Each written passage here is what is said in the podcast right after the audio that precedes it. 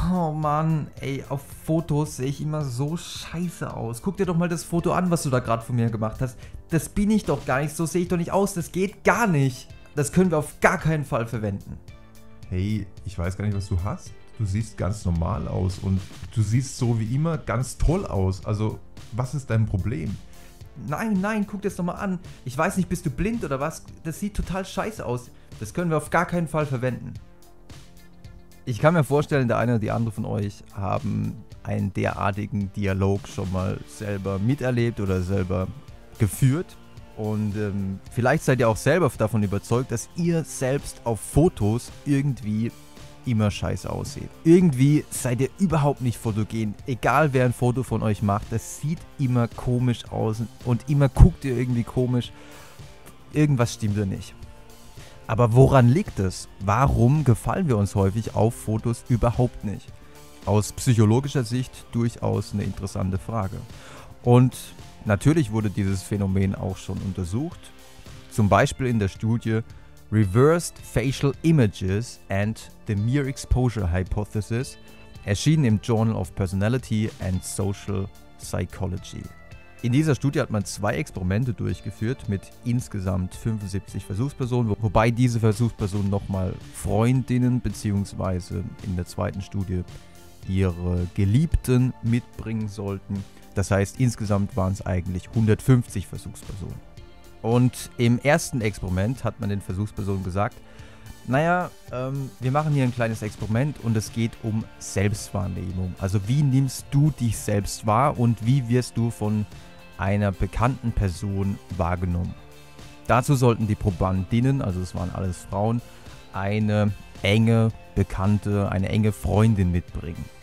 Und vor dem Experiment hatte man von jeder Probandin ein Foto gemacht.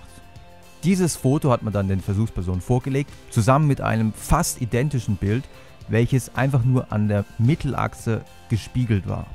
Das heißt, alle Versuchspersonen erhielten zwei Bilder, ein ganz normales Foto und ein Bild, das dem Spiegelbild dieser Person entsprach. Das heißt, das Bild, was die Person jeden Morgen, wenn sie vorm Spiegel steht, sieht.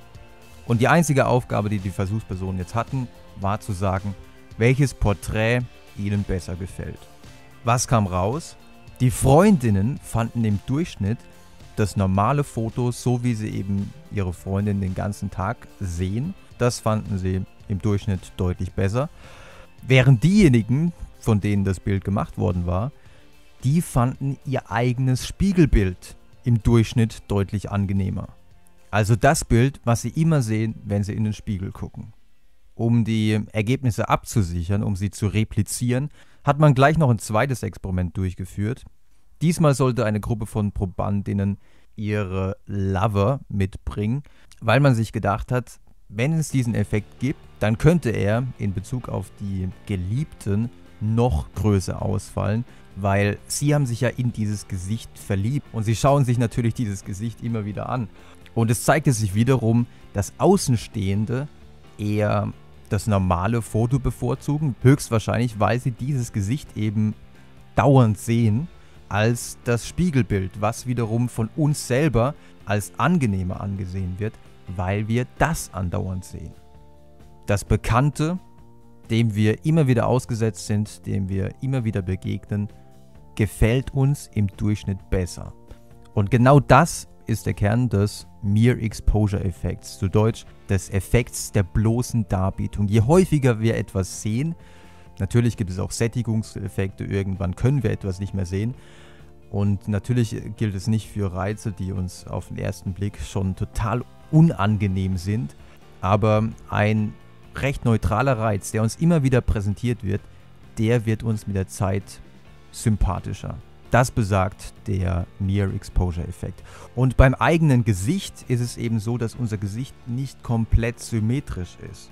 Das heißt schon geringe Asymmetrien im Gesicht oder zum Beispiel auch in der Frisur, die gefallen uns auf Fotos, die von uns gemacht werden, überhaupt nicht, weil sie so ungewohnt sind.